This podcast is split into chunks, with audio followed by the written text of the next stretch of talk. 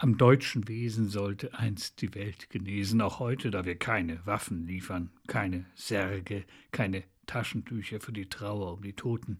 Kriegstreiber nannte Kiew, ein munterer Greis der deutschen Politik.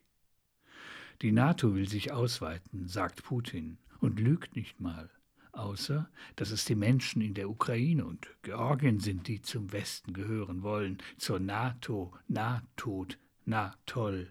Selbst die Finnen, heißt es, fürchten sich.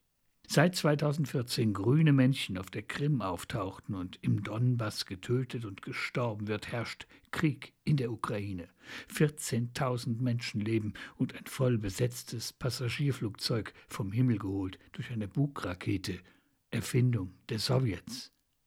Aber tausende Soldaten auf Seiten der Ukraine, Panzer, Raketen, keine Drohung, nein, nur Realität während der Cyberwar durch die Netze weht. Stell dir vor, keiner will Krieg und alle gehen hin.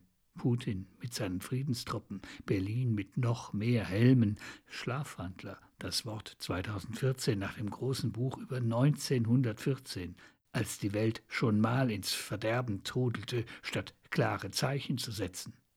Die Regierung wollte reden, die Dinge offen halten, nichts heraufbeschwören und beschwor nichts. Appeasement, Nein, Nord Stream 2, teure Privatsache, ist immerhin vom Tisch. Erst einmal. Eskalationen. Bald wird Krieg herrschen, die Panzer rollen, Soldaten folgen, Schießbefehlen, Infowars. Info war einmal. Und Schlachten werden digital und der Feind mutiert. Nur gestorben wird immer. Unter Schutzhelmen aus Deutschland, als wollten wir sagen, viel Glück beim Kämpfen und Sterben. Wir wahren den Frieden noch, wenn er längst verloren ist, die Hände im Schoß, Unschuldsmasturbismus. Wir kennen den Krieg, zweimal haben wir angefangen, auch der Friede, ein Meister aus Deutschland. Dabei kämpfen wir in Deutschland, Putin-Versteher gegen nicht so sehr, SPD gegen SPD, auch innerhalb der Grenzen sind wir Feind. Eine falsche Information reicht aus, ein ungutes Gefühl, eine schlechte Meinung, grottenschlecht. Spaltungen, Pazifisten und Pazifisten, Schlafschaf und Widerstand, die offene Gesellschaft und ihre Feinde. Dies ist kein Lügen-Podcast. Worauf die einen bauen, ist den anderen gelogen. Was einem lieb ist, weckt anderswo den Hass. Ärztinnen und Sanitäter, Polizisten und Journalisten berichten, was von jenseits der Front kommt.